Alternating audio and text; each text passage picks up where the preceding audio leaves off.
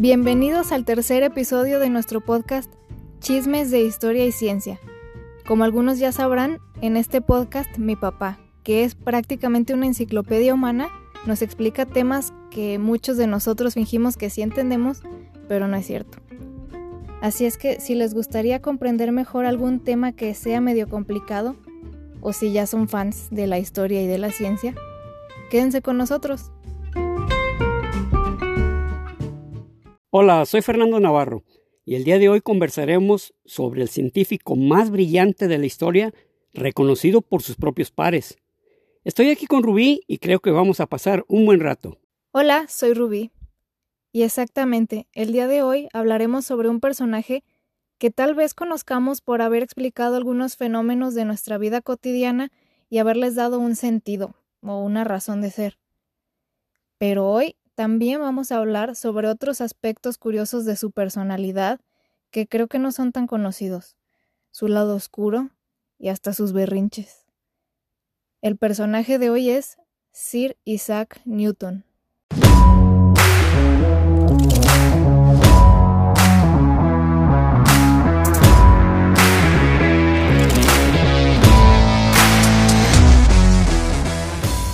La visión del mundo que presentaba era hermosa, completa e infinitamente superior en racionalidad e inevitabilidad a todo lo que contenían los libros griegos. Estas palabras las pronunció Isaac Asimov acerca de su tocayo Isaac Newton, que Isaac Asimov no era cualquier hijo de vecino. Isaac Asimov tiene el récord Guinness de haber escrito sobre diferentes temas, sobre el mayor número de temas que ha habido en la historia. Escribía ah. desde ciencia, microbiología, historia, lo que quieras, el, Isaac Asimov lo escribía. Y también le hicieron una vez una pregunta, Isaac, Isaac Asimov, para ti, ¿quién fue el más grande científico? ¿Quién, más, quién mejor el segundo? que Como pidiéndole un ranking, por llamarlo de una manera.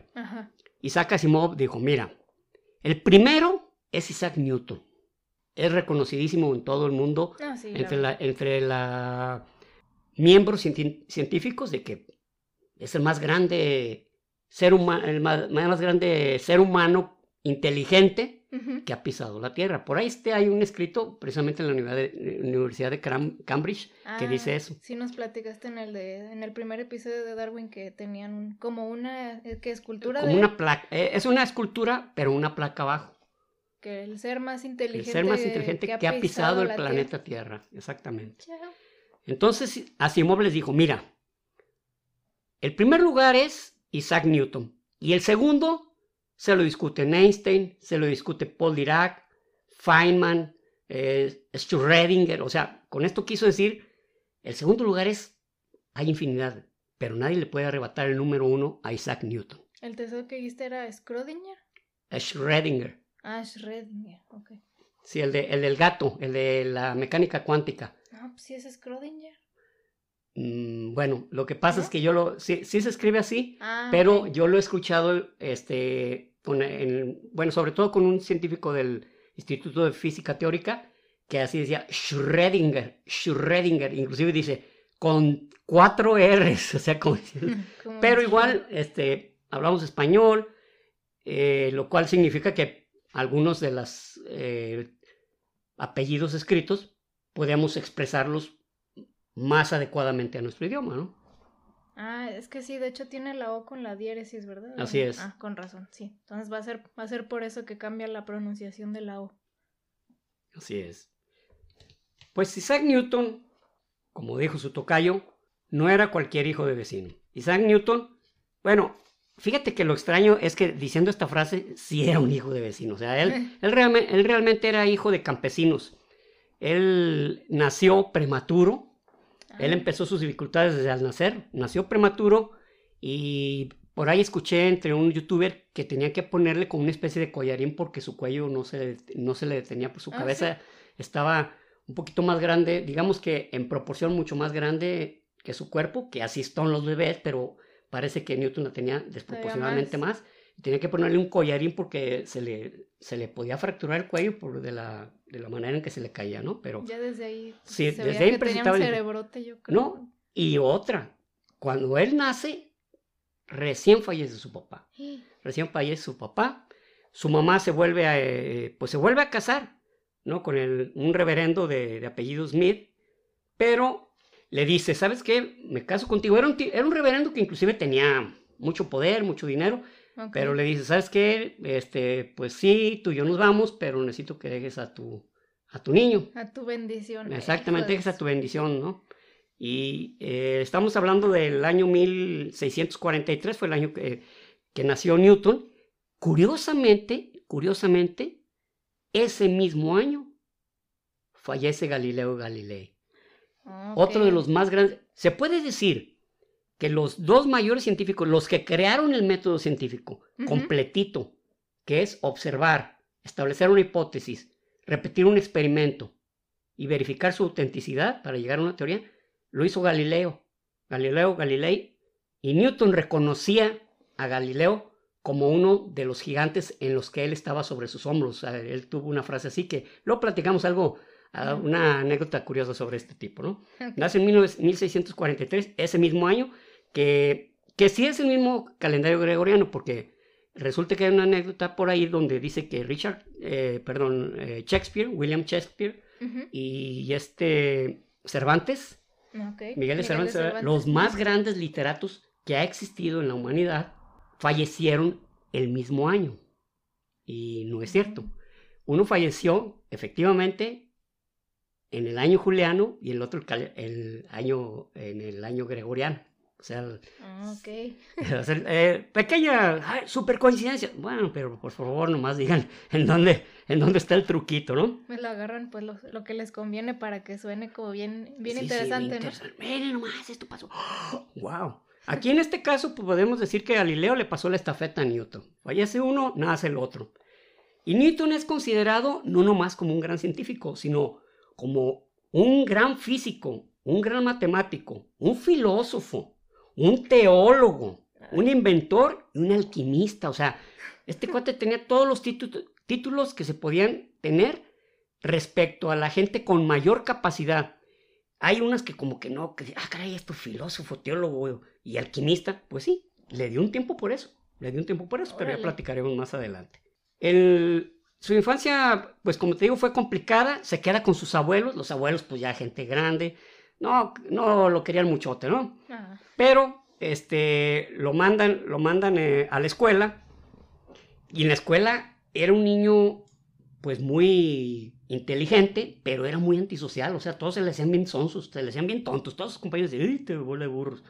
Diez años después del matrimonio con el reverendo Smith, su mamá enviuda y regresa a la granja, a Woodthorpe, donde pues ella asume de alguna manera automática que Isaac tiene que hacerse cargo de la granja y lo regresa de la escuela. Porque era el hombrecito. Pues. Era el hombrecito. Entonces, pues era algo que no se esperaba Isaac. No, realmente no, no, no, no era muy para, para la granja era muy holgazán, él no. Él se ponía a observar las piedras, a lanzar uno y luego ver cuánto tiempo llegó. Total que de los trabajos de la granja no hacía nada. Entonces, un, este, un tío de él, que era párroco, pues ya ves que los párrocos tenían la influencia ah, del mundo con todas las familias. Eran como lo máximo del mundo mundial, ¿verdad? Digamos que, digamos que tenían la influencia con las familias de decir, ¿sabes qué? Vamos a hacer esto y pues lo hacían, porque era el párroco. Entonces, esa ocasión, él, él detecta eso, que el chavo se aburría en la granja y que, que hacía de todo menos, menos trabajar en la granja, era... Era como de, aquí rancho, era bien, bien rete huevón inservible. Pero pues él tenía otras miras, ¿no? Él, pensaba en otras cosas. Entonces su tío lo que hace es mandarlo a una escuela que se llama la Escuela Libre de Gramática de Graham. Que no digamos que, que era lo que él pretendía, pero era la escuela, ¿no? Y le daba tiempo de pensar y le daba tiempo de, de actuar. Ahí Realmente él no, no conversaba, no, no hacía eh, vida social con sus compañeros. Es más, le caían gordos, creía que todos estaban pendejos, así. Bueno, decía tontitos. Ay, sí. Él sabe lo que hacía, jugaba con las niñas. Pero jugaba de esta manera. Él se le hacía fácil jugar con las niñas porque le satisfacía algunas necesidades de juego. Por ejemplo, les hacía casas de muñecas, ah. les construía molinos, les hacía ah, máquinas de, de, planchar, por así decirlo. O sea, ah, inclusive una vez... satisfacía necesidades ya no me iba a gustar. Ah, sí, bueno, digamos, de juego, dije de juego, ¿eh? dije de juego, pues estaba entre niñas. y en una ocasión le construyó a una hasta un molino que lo movió un ratón, o sea, el tipo era ingeniosísimo, pero eso era lo que le gustaba. Ya con el tiempo, eh, él se vio su capacidad y, e ingresa a, este, al Trinity College, que el Trinity College era, por así decirlo, muy prestigiado. Ese college eh, er, pertenecía a la Universidad de Cambridge. Ah, Entonces era como el salto. Pero curiosamente, y por algo que no, no saben los historiadores y mucho menos tu servidor, es que lo recibieron como alumno de tercera categoría. O sea, al ser recibido como alumno de tercera categoría era decir, ¿sabes qué? Estás estudiando aquí, pero vas a hacer el aseo, vas a hacer de comer, vas a servirle a tus compañeros, vas a lavar ropa, etcétera. Sí, sí, sí. Ah, qué mal pedo. Sí, o sea, estaba extraño. Si algún compañero decía, che, fíjate que tráeme esto para comer, pues él tenía que hacerlo. O sea, era el chacho de los. Por así decirlo, era su manera de pagar. Ah. Pero lo que llama la atención es que le había mostrado gran capacidad y no se lo tomaron en cuenta. Pero igual a él no le importó, o sea, es algo que él nunca lo amargó ni lo Nada, él, él estaba en el college, en, en, el Trinity, y él le valía. Y, claro, ya cuando brincó a Cambridge, pues ya era todo un personaje conocido, porque era un, gran, un gran pensador, era un gran matemático, tenía una gran capacidad de razonamiento, entonces ya no, ya no era Pancho Pérez, ¿verdad? Ya era ah, Isaac Newton, ¿no? Ya no era el chacho. Ya no era el chacho. Entonces, en, en Cambridge, él está estudiando él está estudiando, pero al mismo tiempo da clases en el último año. Se hace de gran fama y lo aceptan en la, en la Royal Society de, inglesa, pues donde estaban las más altas cabezas de, de la investigación, de la física, del conocimiento de la época. Literalmente, ¿no? Había gente de la altísima talla como Edmund Halley, el que el, ah, el, del cometa. El cometa Halley, estaba Robert Hooke, que Robert Hooke era realmente un tipo, eh, bueno, por ahí una, lo, más, lo que más se escucha de él es la famosa ley de Hook. La ley de Hook dice que, que si, ama, en las ligas se ve, dice que si tú jalas un resorte, una liga, la fuerza con la que la jalas y, y regresa a su lugar, hay, un, hay una constante proporcionalidad, es una constante, y esa se llama la ley de Hooke, pero entre ah. otras cosas, entre otras cosas. Bien. Entonces, no, pues eh, eh, estaba rodeado de, grandes, de grandes este, cabezas de la época. Y en esa época, él empieza a hacer unas deducciones increíbles. Digo, bueno, utiliza la palabra increíble, se utiliza muy comúnmente increíble cuando te quedas sin alguna palabra que hable de, de superlativos, ¿no? Pero hizo grandes descubrimientos, grandes que vamos a ver más adelante. Mi, idea es que la terminemos diciendo todo lo que él aportó. Okay. Entonces hizo unas grandes deducciones que, que se las guardó, así de fácil. Él se las guardó para él. Dijo, no, pues, qué bonito, qué bonito está mi, mi, mi escritito. Y ya empezó a ver como desde la trayectoria de los cuerpos, este, las fuerzas que actúan sobre ellos, empezó a descifrar de alguna manera cómo se comportaba el universo, pero se quedaba con ello. Él no lo decía mucho. Mm. Fue hasta que una vez él creó, inventó, mejor dicho, un telescopio de, de reflejo, un el telescopio de espejos. Y esto era muy importante porque antes todos eran telescopios de lente, que mm. fue de los primeros, por ejemplo, que inventó a Galileo Galilei, y de ahí se fueron desarrollando, pero eran telescopios pesadísimos. Y la manera en que lo hizo Newton fue muy ingeniosa a través de espejos. Entonces eran muy livianos y al mismo tiempo los astros cuando los veías no provocaban aberración, no, no se veían pues deformes, por llamarlo de una manera. Ah, y esto, pues en la Royal Society, eh, haz de cuenta que él dijo, no, pues ahí lo hice en una chancilla que tuve. Ahí, este, unas idas al baño. Unas idas al baño y pues ahí me, me eché, me lo eché.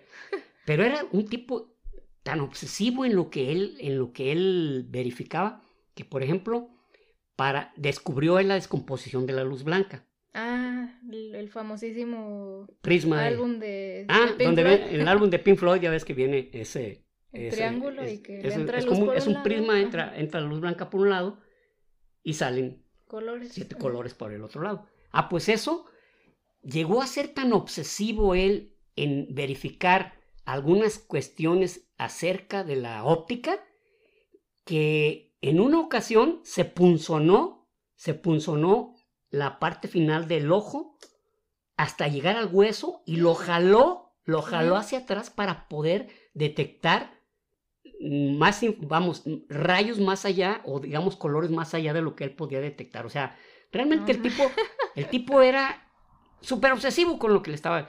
Ahora se olvidaba de comer. El tipo se le olvidaba comer y se le olvidaba dormir. O sea, estaba tan metido en, era su ritmo. Absorto, de... absorto, absorto totalmente. De estudio y de observación que decía. Que, que comer, ah, ¿qué, es eso de comer? Pues, ah, ¿Cómo que ya son las 8 de la noche? No comí nada todo el día. Sí, no dormía, el tipo estaba pegado, o sea, era un tipo realmente obsesivo en lo que, en lo que estaba haciendo. Fue en estos años cuando él es, empieza a verificar algunos, pues algunos fenómenos que para, para todos son de la vida cotidiana, pero que él se preguntaba por qué sucedían de esa manera.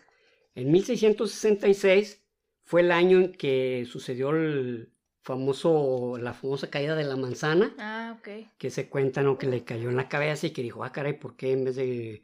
¿Por qué cae en vez de irse hacia arriba o hacia un lado? Entonces sí pasó porque yo tenía esa duda. Ah, ok, mira, a al respecto, este, había como una especie de no era un historiador, era, nunca fue su historiador, por así llamarlo, oficial, pero era un individuo que se llamaba John Conduit, que escribía mucho acerca de, de, Isaac, Isaac Newton, y que lo admiraba, y que en 1727, que fue el año que murió Isaac Newton, escribió, el primer pensamiento de su sistema de gravitación surge de la observación de una manzana caída de un árbol. Entonces, no lo dijo Isaac, lo ah. dijo un historiador. Y ese árbol todavía existe, inclusive en el año 1836 le cayó un rayo, pero se permaneció. Y, este, a la fecha, en la fecha permaneció. Pero no, nunca dijo Isaac. Isaac saca la, ley de gravitación, pero no dice cómo se le vino la idea, cómo ah, surgió. Fue en los años que te menciono que, que él todo se guardaba, todo se ah. guardaba, ¿no? en ese tiempo él estaba en un estado de, ostracismo que, que, lo que escribía era para él y que los demás, como el argentino que iba a la fiesta, le diré que soy argentino. No, que se jodan. Así este no, no decía nada, decía, ah, que se jodan, estos vatos mensos, deduzcanlo por ahí solos.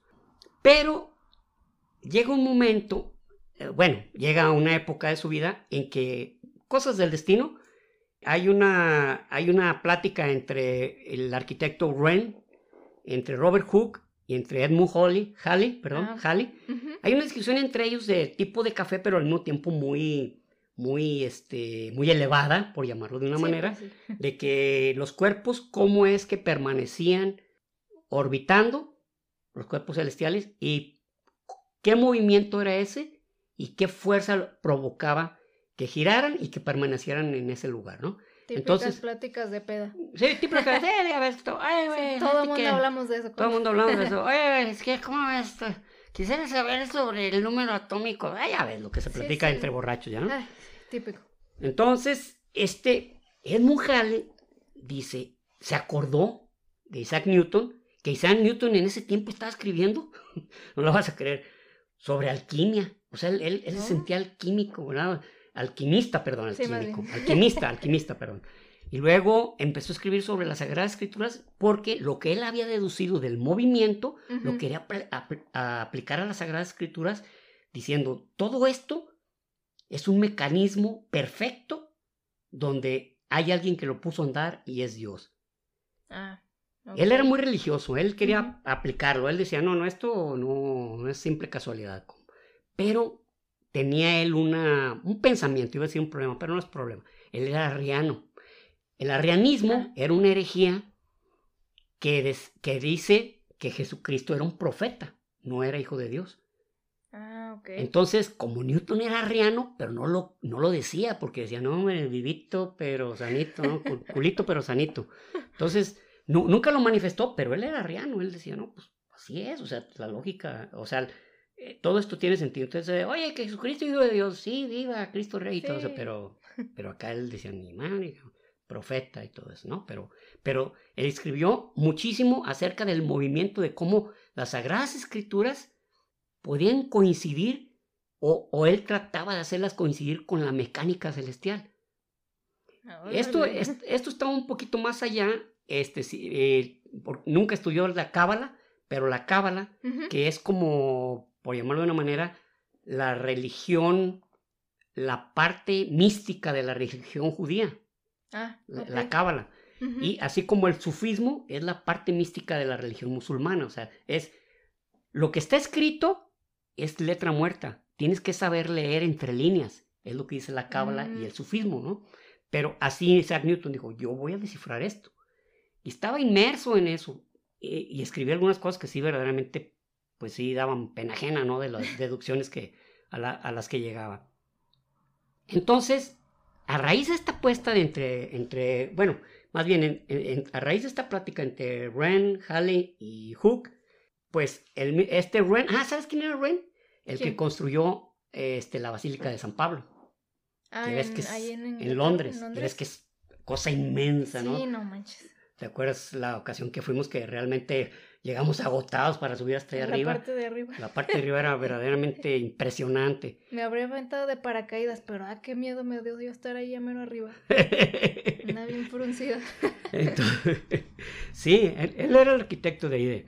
Entonces, él mismo, Ren, dice, ¿saben qué? Yo voy a darle un premio no, nomás dice que un premio en algún lugar debe decir la cifra, al que logre describir los movimientos y la fuerza que lo mantiene.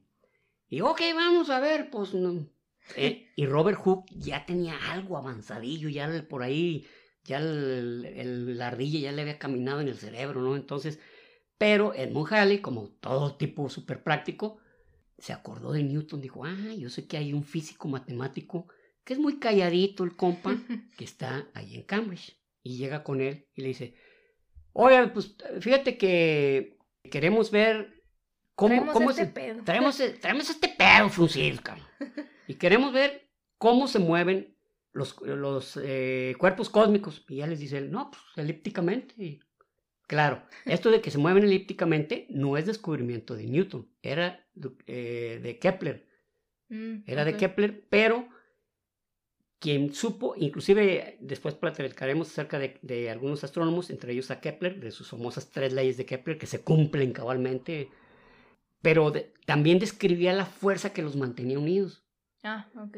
Entonces, este, el dijo, wow, ¿de veras? Sí. A ver, ¿Y por qué no nos dijiste? No, no, no, no, espérate, peor. Dijo, ¿dónde, ¿dónde lo tienes escrito? Por ahí lo tengo. Ah, la valía madre, o sea. Por ahí lo tengo, no, no, pues a buscarlo como loco. No mames que lo perdiste, no, pues mira, sí me acuerdo. Pues total, le dijo, mira, te lo prometo que la siguiente semana te lo tengo. Lo volvió a escribir, todo. Entonces, después en Mujali se dio cuenta de que no nomás tenía eso, que tenía leyes sobre movimiento, sobre acción y reacción, sobre... Dijo, Digo, este cabrón tiene una información. Dijo, ¿por qué no has publicado esto? Dijo, no, pues, mm, pues no he tenido chance acá. No tengo chance, ya ves. Entonces, Edmund Halley le dice, ¿sabes qué? Públicalo, cabrón. Esta es información maravillosa que debes de, de publicar. El mundo, fue como lo pudo sobornar, por llamarlo de una manera, el mundo merece saber esto merece pues saber cómo trabaja. Y sí es cierto, ¿no? Pero imagínate un tipo huraño, enojado con el mundo, ¿no? Y donde, pues ya le dice, no. Entonces, aquí hay una, una historia que una vez vi en el programa de Cosmos, pero ya donde sale Neil, Neil, deGrasse Tyson, que heredó llaves de Isaac, de, perdón, de, de, Carl Sagan. En ese cuenta la historia de que Edmund Halley se quedó sin lana para ayudar a publicarle el libro a, Newton. O sea, Newton dijo, pues, pues, si quieres, públicalo, porque yo no, no tengo ni chance ni tiempo, ni dinero. Y este güey se la rifó, se la jugó. Y salió lo que, lo que se conoce como ¿cómo se, la mayor aportación científica en el mundo. Salió en 1800, 1686. O sea, el libro se llama Principios Matemáticos de la Filosofía Natural. Es la mayor publicación científica que ha dado la humanidad. Wow, hasta la fecha. Hasta la fecha. Hasta la fecha ha habido, inclusive pasando por encima de la selección natural, de, otras publicaciones, de muchísimos, de muchísimos este, eh, físicos, científicos, biólogos. biólogos y lo que tú quieras. Esta es la principal publicación científica que, se ha hecho en el mundo. La escribió en latín. Así ah. que ya te imaginarás la doble dificultad de leerlo en latín y al abrirlo ver súper recontra mil cantidad de fórmulas y todo. Era verdaderamente complicado, pero igual la gente interesada y que sabía del tema, pues sí. Pero en eso que, que Robert Hooke dice, yo ya había llegado a, lo que había llegado pues a la misma conclusión de lo de la gravedad, donde, mm. donde pues prácticamente Newton dice que una fuerza de atracción gravitacional es proporcional, es directamente proporcional a la masa de los cuerpos e inversamente proporcional al cuadrado de sus distancias. Donde participa una constante, esa constante gravitacional, inclusive le dijeron a Newton, bueno, ¿y esto qué significa? Dijo, no sé, solo sé que existe y funciona. Así, literal, o sea, sé que existe la gravedad, no sé cómo es, no te puedo decir físicamente cómo es. Se atraen los cuerpos, pero no te puedo decir yo cómo es, solo sé que funciona.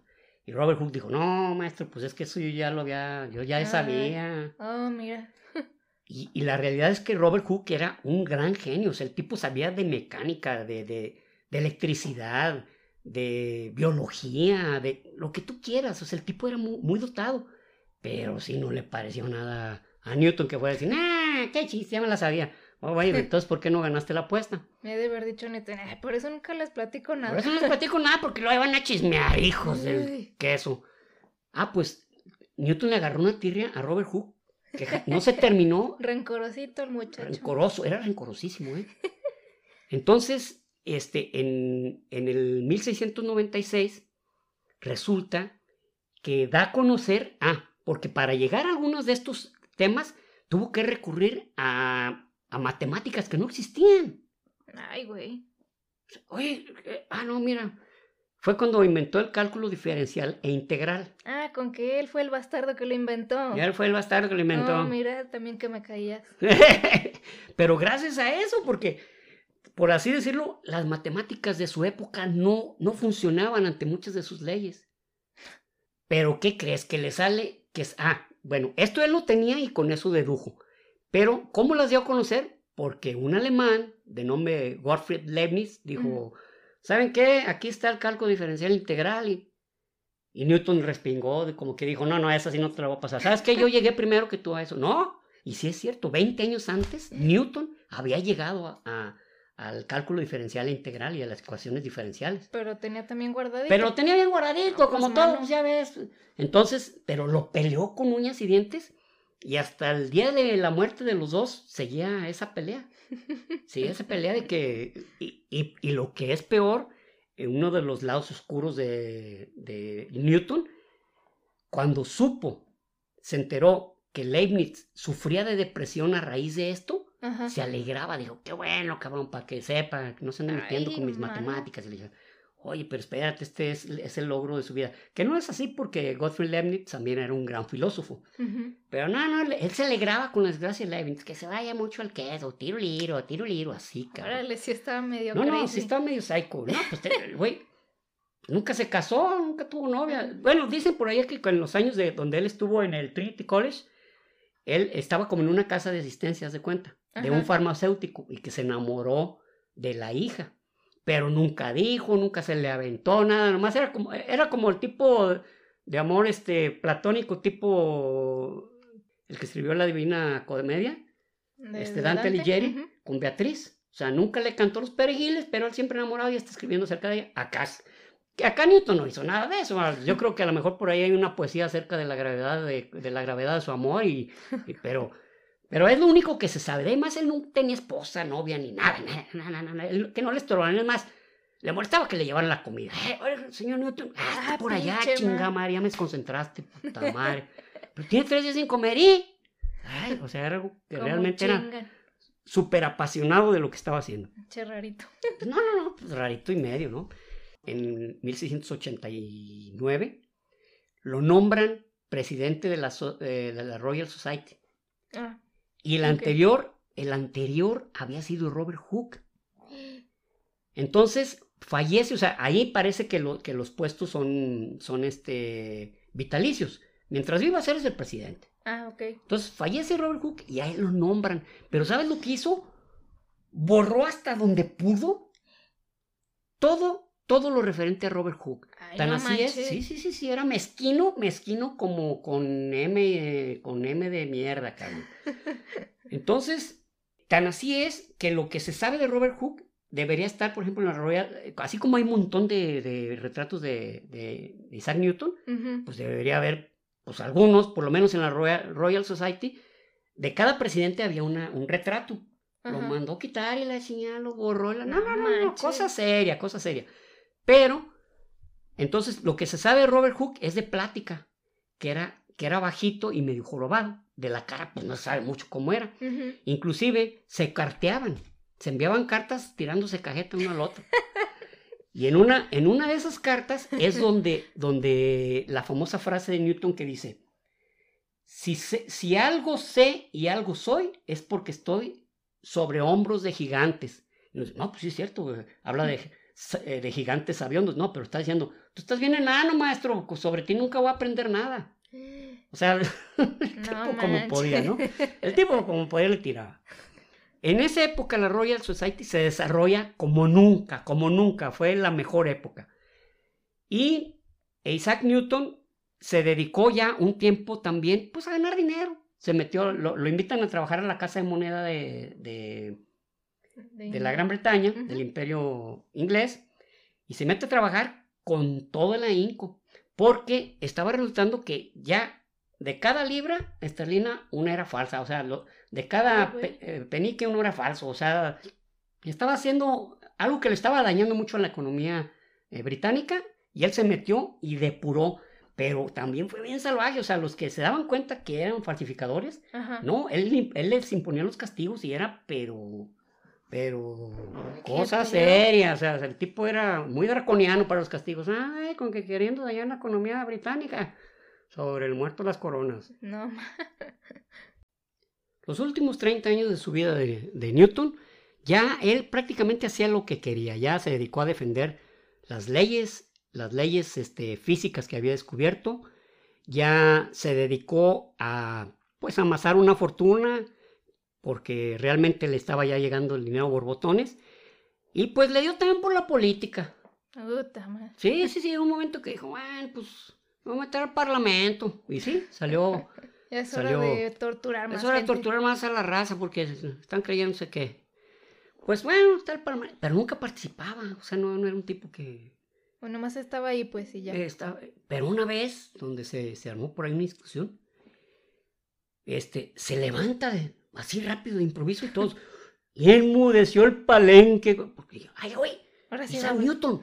Isaac Newton, ¿sabe qué va a decir? O sea, lo que digan, lo más probable es que lo que diga, pues va a convertir el- al, al imperio en algo diferente o va a decir Va a ser algo súper valioso. tan valioso que, que hay que dejarlo plasmado en letras de oro. Y nomás iba al baño el güey. No, se para y luego todos se le quedan viendo y dice, ¿sí pueden cerrar esa ventana? Ay, qué Serio, serio, serio. Cie- Cierren por favor la ventana, está medio frillón y no, trae- no ando bien abrigado.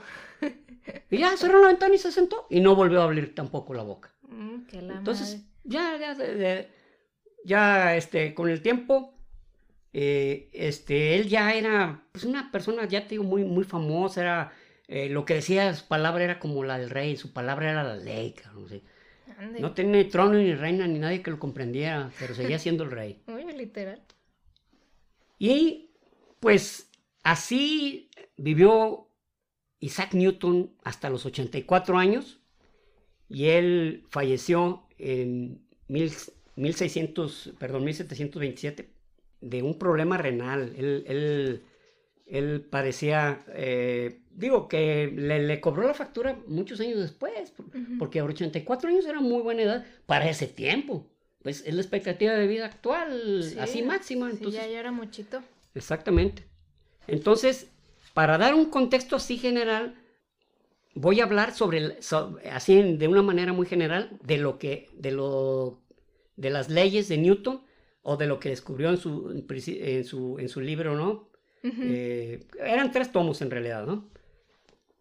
Eh, principio, matemática, filosofía natural. Eh, oh, estaban naturales, dije como si fuera la, este, digo, italiano, pero pues era, en latín. Su primer ley era la ley de la inercia. Esta ley dice que todo cuerpo permanece en estado de reposo en forma definida a no ser que otro objeto o, fuerza obre sobre, eh, participe sobre él. Parece simple, ¿no? ¿Sabes que este cuerpo está en reposo? A menos que llegue algo y lo empuje. Mm, no, pues, ah, pues sí. Qué interesante. Pues sí, ¿verdad? Sin embargo, este, eso, todas esas leyes, cuando, cuando se fueron a la luna, cuando, cuando llegamos a la luna en 1969, que por cierto es algo que me molesta mucho que saquen por ahí, que no, no es cierto que fuimos a la luna, supieron eso, yo lo viví y fue algo que realmente impactó mi vida. Pero bueno, se basaron en las leyes de Newton, la ley de la gravitación, este, la ley de, de, la inercia, el principio de acción y reacción, o sea, y eh, estando, el, ya cuando, cuando sale el, el, el, disco, el, el, disco, perdón, el cohete, Saturno V, cuando ya nomás estaba el módulo lunar para llegar ya a la luna, ah, había quedado en un punto donde ya ni la Tierra ejercía gravitación, ni la luna ejercía gravitación. Ah, ok. Entonces estaba, suspendido. Nadie lo movía. Nadie lo movía. Entonces ahí se comprobó y ellos lo calcularon exactamente para que eso pasara. Sí, sí, dijeron, aquí, ya estamos. Y llegaron que el, el, módulo lunar iba a, a 4.273 kilómetros por hora y esa velocidad permanecía. Permanecía, no se movía. ¿Por qué? Porque no había nada que lo empujara a mayor velocidad y ellos no tocaban, por llamarlo de una manera, los instrumentos del módulo lunar. Fue hasta que ya comprobaron esa ley de Newton, que parte de, eh, parte de algunos de los experimentos con satélites y cohetes ha sido eso. Por ejemplo, el Voyager 2, parte de su, de su misión era comprobar la ley de la gravitación de Newton. Órale. Y en este caso, pues ya que vieron que pues, se comprobó, como, como, en el, como en el espacio no hay fricción, o si estás alejado de una, de una masa que, te atraiga gravitacionalmente, o si estás alejado de una atmósfera que no, que no haya fricción y no te impida, eh, no te impida eh, retroceder o detenerte, el cuerpo sigue y sigue como, como, las, como los planetas. Giran y giran y giran y giran y los satélites giran, porque recibieron un empuje inicial y con ese se han mantenido, que fue cuando, cuando se creó el sistema solar a través de una nebulosa, que luego pues, hablaremos de eso. Pero su empuje inicial se ha mantenido. La segunda ley de Newton, en esta ley es importante porque a partir de ahí se crea una nueva, una nueva división de la física, se crea la dinámica. Y esta ley dice que la aceleración que adquiere un cuerpo es directamente proporcional a la fuerza que, otro cuerpo le empuja. Esto quiere decir, el cuerpo está en reposo, si llega una fuerza y lo empuja, va a adquirir una aceleración según la fuerza que reciba. Eso, eso lo vemos en los vehículos, ¿no? Sin embargo, fíjate, esta ley de pronto no se supo interpretar porque ya Aristóteles, que dicho sea de paso, Aristóteles fue un gran filósofo, pero durante dos mil años dejó una cantidad enorme de errores que se fueron descubriendo y que inclusive algunos murieron por contradecirlo. Chinga. Bueno, y una de ellas era esa, mira, eh, ¿te acuerdas cuando nos lanzamos en paracaídas? Que nos lanzamos, íbamos hacia abajo. ¿Por qué? Porque nos estaba trayendo la gravitación de la, Tierra. Ah, pues según Aristóteles decía que toda fuerza era, permanecía, todo, todo masa permanecía en reposo siempre y cuando una fuerza que le empujara hubiera una fuerza que lo resistiera, por eso permanecía en reposo. Esto ah. quiere decir que si tú y yo, por ejemplo, a la hora que nos lanzamos, si la gravedad si la aceleración de la gravedad o la fuerza de la gravedad hubiera sido igualada por el viento, hubiéramos quedado suspendidos. Sí, exactamente. Los dos, uno nos empuja por un lado y otro para otro y nos quedamos, a medio. Nos quedamos a medio. Pero fue, fue Newton el que dijo, no, no. Esto es proporcional a, proporcional a como, lo, a como se empuja la fuerza, la fuerza que es diferente a la masa. Aquí no voy a entrar en esa discusión porque está complicado lo que es la fuerza y lo que es la masa. De hecho, la aceleración, la aceleración es la fuerza dividida entre la masa. Ay, güey. Por eso es que, que tenemos la misma masa, pero en la luna pesamos menos. Ah, sí. Tenemos menos, hay menos fuerza de atracción. Y eso podríamos, así a modo, a grosso modo, podríamos decir que de eso se trataba, ¿no? Luego, tercera ley, que era la de acción y reacción. A toda acción corresponde una reacción. Lo que es lo mismo, por ejemplo, yo que soy ingeniero civil, al calcular una, estructura, una estructura sencilla, eh, horizontal, la fuerza que recibe esa, esa estructura, donde descarga, es la mitad de toda la fuerza. Si, si está recibiendo ese elemento una fuerza de 100 kilos, ok, donde se está apoyando, por ejemplo, en cada barda, está recibiendo 50 kilos y 50 kilos. Ok, sí. Eso, con eso calculas, por ejemplo, una columna. Oye, ¿cuánta fuerza va a recibir la columna? Pues bueno, pues ve cuánto pesa. Y si van a ser tres columnas, pues el peso dividido entre tres. Y esa es la reacción que tiene que poner para oponerse a la fuerza que está, con la que está cayendo la estructura. Ah, ya, ok. Y luego, pues claro, la ley de la gravitación universal. Esa fue, no era la cuarta ley, esta fue una ley diferente. Esas eran sus tres primeras leyes. Luego el desarrollo del cálculo diferencial integral, que como te digo, por ahí se echó un round con Leibniz.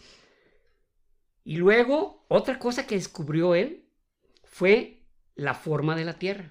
Todos sabían que era redonda, pero el tipo tuvo la paciencia. Bueno, todavía unos creen que es plana, ¿eh? Mira, ni siquiera. Mira que chingan a su madre. No, no, no, no, no. O sea, que piensen lo que quieran. Es, es, no, no, no vamos a perder el tiempo con cosas tan absurdas, ¿no? Tan, Molleras húmedas. No, no, no, eh, Es increíble. Yo, yo de pronto creí que era algo broma, pero no, no, ya existen hasta grupos y sociedades, ¿no? absurdo, absurdo, absurdo. Entonces, lo que hizo, lo que hizo Newton fue medir en, en diferentes este, lugares, inclusive en Londres, París, este, estuvo a medir, medir el, Ecuador, el, las dimensiones del Ecuador y en las ciudades ya más hacia el norte del Ecuador y se dio cuenta que estaba achatado, o sea, era algo que... Y dice él, pues sí, esto es debido a la rotación de la Tierra, que genera el Ecuador se expanda y los polos se achaten. Luego, en la óptica, otro de sus grandes eh, descubrimientos es en la óptica. En la óptica creó él, es más, salió un libro como en 1604, un libro sobre óptica, que fue un éxito también, porque en óptica no era una ciencia, era lo que empíricamente eras capaz de observar con lentes, con espejos. Él creó una ciencia en sí sobre la óptica. Luego, pues, creó el primer eh, telescopio reflector que, vamos, mm, pudo hacer manual la forma de moverlo y al mismo tiempo quitó la aberración de los cuerpos celestes. Que no se quitó del todo porque mientras hay atmósfera, hay aberración. El primer telescopio que quitó aberraciones de ese tipo, pues fue el Hubble en 1990, ah, porque ya está en el espacio. Sí, pues sí, ya. No hay, no hay ninguna atmósfera que lo, que lo interfiera, ¿no? Exactamente. Luego, él descubrió la ley de la convección térmica. Esta ley, así a grandes rasgos, eh, está muy sencilla. Si pones una taza de café caliente, este, y afuera está frío, entonces se va a tender a igualar las temperaturas. Esto es algo simple, sin embargo, creó toda, toda una, una ciencia, la termodinámica. que, que, la termodinámica, dicho sea de paso, es realmente complicada. Sí. En la transferencia de calor, etc. Y es de donde sale el tema de la entropía, que la entropía es todo un tema que luego lo veremos porque tiene que ver en cómo se desarrolla el universo, el mundo y, por qué tienden a las cosas a tener una forma o a desempeñarse o a detenerse de otra forma.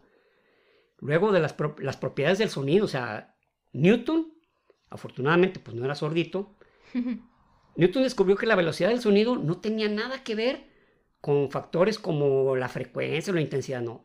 Él descubrió que tenían una velocidad, que esos eran, que esos eran propiedades del sonido, más no tenían que participar en su velocidad, porque la midió perfectamente. Ah, no, no manches. Y luego otra, otra, bueno, eh, la teoría de las mareas. La teoría de las, las mareas fue donde Newton demostró que los fenómenos de las, mareas que subían y bajaban tenía que ver con la atracción gravitacional del Sol y de la Luna. un volumen de agua que se levanta es porque es atraído, porque, porque la, el mar, el agua, es una forma plástica y pues puede ser movida este, por cuerpos celestes, no hay nada que se lo impida. Y por eso dicen de que cuando hay, de los días que, del ah, año que la luna está más cerca, que hay marea más alta. Hay marea más alta, exactamente, hay, marea más alta. O, o cuando vas a la playa y por la tarde ves el mar a una altura y luego ya en la mañana está a otra altura y así según, según el movimiento de los cuerpos celestes. Y por último, la teoría eh, corpuscular de la luz. Newton afirmó que la luz no estaba compuesta por ondas, sino que estaba formada por partículas. Aquí en este caso, pues, híjole, es todo un tema porque en los, en los años 20 del siglo, en los años 20 del siglo XX, valga la redundancia, okay se determinó que la luz se comportaba como un cuerpo, como partículas, y se comportaba como ondas. Está, está eh, por ejemplo, la famosa, el famoso experimento de la doble rendija, de volver locos a los científicos, porque si, pasaba la luz a través de las dos rendijas, se verificaba como que eran unas ondas que entre ellas se interponían y, formaban un patrón. Pero si tú estabas poquito antes de la rendija y verificabas el paso de un, de un fotón, que es el que, el que transmite la luz, se comporta de otra manera. Se comporta, no se comporta, se comporta de otra manera, o sea, como si fuera recto. O sea, algo verdaderamente de locos. Tan así, tan así fue que hubo un momento que dividió a, los científicos y se tuvo que crear algo que a mí hasta la fecha me suena... Eh, que lo, que se llama, no, no ridículo, pero vamos, la física y las matemáticas son la misma, no hay interpretación, no sé si me doy a entender. Sí. Ah, pues en 1932 se creó la interpretación de Copenhague, ah, donde, donde la interpretación de Copenhague decía que la luz se comporta de las dos formas, según la vieras. Y había algunos científicos que nomás, nomás no, no les... No, es que sí, de hecho, sí, sí había visto ese dato y, me incomoda. A mí también, es, un, es una, es una piedra en el zapato. Que sujeto a interpretación, o sea, ¿qué pedo? No, no sujeto a interpretación, sino que fue un, ¿saben qué se comporta de las dos maneras según el observador? O sea, tenías que, dependes del observador. Imagínate, la mecánica, no, la mecánica cuántica es todo un, es todo un cohete, que ya lo veremos, trataremos de ser lo más posible de explícitos en, porque es toda una locura, ¿eh? está de locos, verdaderamente la, la mecánica cuántica. Y pues esas son las leyes que aportó Isaac Newton al mundo científico a la humanidad y por supuesto el desarrollo de la humanidad.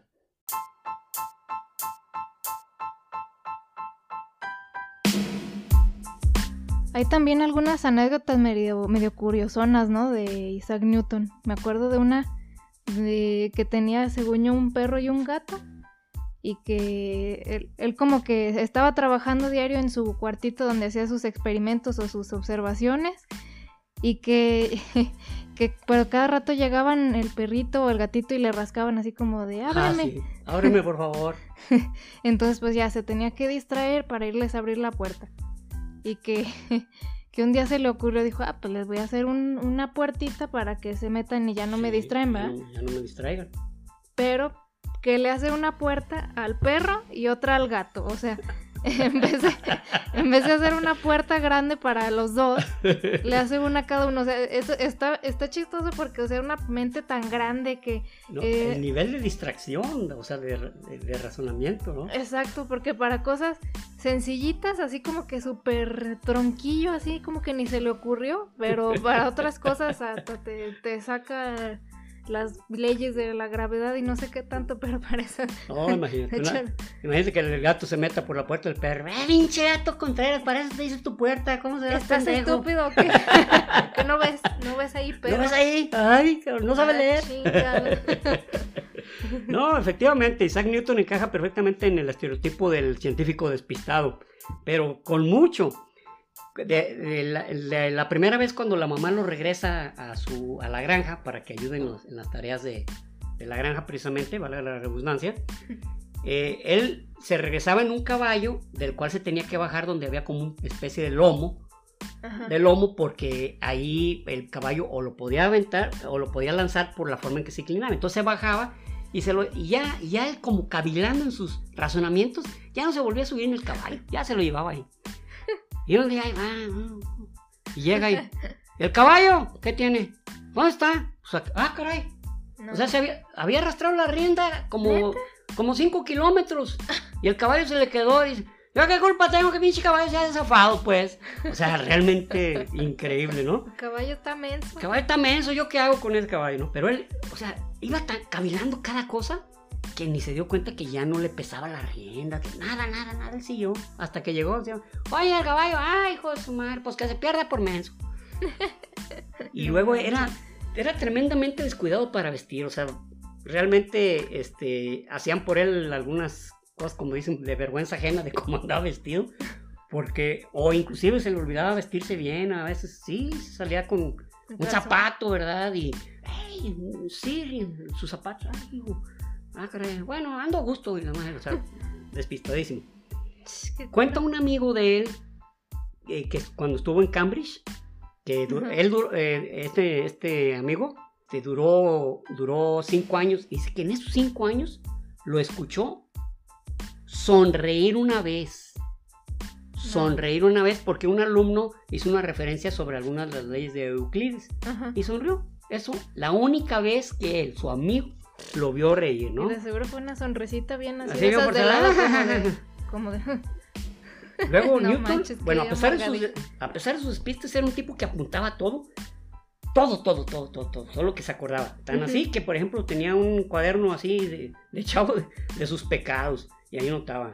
Eh, impertinencia con mi madre, porque a lo mejor se le había gritado algo. Que dicho sea de paso, cuando la mamá enfermó gravemente, en, mil, en 1697 la cuidó hasta que la señora fue él, estuvo al pie de la cama de la mamá, o sea, no, no murió enojado con ella ni, ni nada de eso, al contrario. O sea, sí era culerín, pero no, o sea, ya con su mamá ya no tanto. No, no, no, o sea, se enfermó, exactamente, había niveles de... Y luego, eh, en otra, en otro de sus, de sus este, pecados que apuntabas, me robé unas cerezas. No, hombre, si lo hubiera visto el clérigo, desgraciado, te vas a morir, ¡qué paje, desgraciado! Pero bueno, o sea, de que apuntaba todo, ¿no? Y luego, este, pues, la gran distracción eso de que, de que hacen la apuesta sobre el movimiento de los cuerpos y le dice a Jale, ah, por ahí lo tengo. Y, y perdido. No lo puede. A ver, a ver. ¿Sí sabes de lo que estoy hablando? Sí, del movimiento de los cuerpos y la forma en que es atraída y su capacidad para moverse. ¿Cómo que sí? O sea, despistadísimo el tipo, ¿no? Qué cura, o sea, como que es medio común eso entre genios, ¿no? Sí, sí, sí. la superdistracción a... Sus este mentes están tan concentradas en, en cosas tan poco triviales que lo trivial de a tiro, o sea, como que lo desechan, como que no cabe. No pues. cabe, exactamente, como que en su mente dice, esto es desechable, esto no tiene por qué permanecer porque no, no sirve. Sí, y pues, lo vemos como algo bien sencillo, pero en, sus mentes es, pues precisamente están ocupadas en otra cosa que eso no, no, entra. No entra, no computable como sea un robot ahí en los años 404. Eh, luego, ah, sí, te platiqué la de que se, eh, se punzonó, ¿verdad? Este, un globo, no, no, de locos, ¿no? Como parte final, eh, quisiera, lo voy a leer, lo, voy a citar tal como, tal como se lee. Este, ¿Te acuerdas cuando fuimos a, la abadía de Westminster que, vimos su tumba?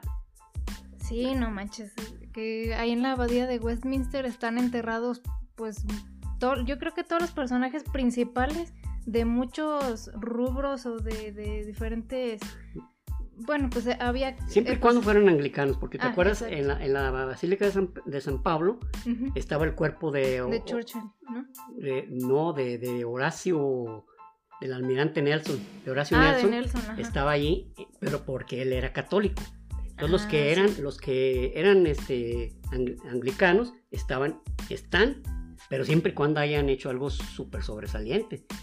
Sin embargo, la tumba de Isaac Newton pues, no solo era sobresaliente, era fastosísima, ¿no? Sí, no, pues de hecho, podía, eh, pasaba así en el piso, ah, pues aquí ya se Charles Darwin, así como, como si nada, ¿no? Pero ahí, ahí están enterrados y de hecho, en ese momento que fuimos, casi acababa de fallecer Stephen Hawking y le estaban haciendo su espacio ahí junto a, Charles Darwin para enterrarlo ahí, aunque pues cabe destacar que él era ateo, pero aún así pues lo van a... O bueno, ya se enterró ahí, yo pienso que ya. Y pues sí, la tumba de Isaac Newton estaba súper fastuosa, esa no estaba en el piso, estaba como pues como parecía como, una capilla dentro, ¿sabes? tenía como un altar, literal. Y, tenía una inscripción enorme, ¿no? Sí, te la voy a leer.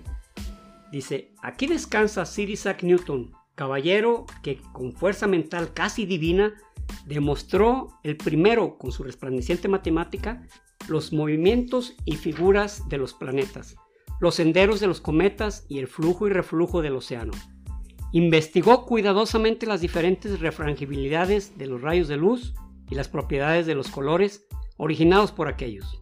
Intérprete, laborioso, sagaz y fiel de la naturaleza, antigüedad y de la Santa Escritura, defendió en su filosofía la majestad del Todopoderoso y manifestó en su conducta la sencillez del Evangelio. Dad las gracias, mortales, al que ha existido así y tan grandemente como adorno de la raza humana Nació el 25 de diciembre de 1642 y falleció el 20 de marzo de 1727. Y bueno, ese fue nuestro tercer capítulo. Queremos agradecerles mucho por sus buenos comentarios y cuando han compartido con otras personas este podcast. La verdad que hemos sentido mucho su apoyo y pues nada, queremos agradecérselos. También algunas personas nos han estado escribiendo por Instagram, nos han estado dando tips, nos dan sus opiniones y es muy valioso para nosotros. Todo lo vamos a tomar en cuenta y queremos motivarlos a que nos sigan escribiendo porque a nosotros nos sirve mucho, la verdad.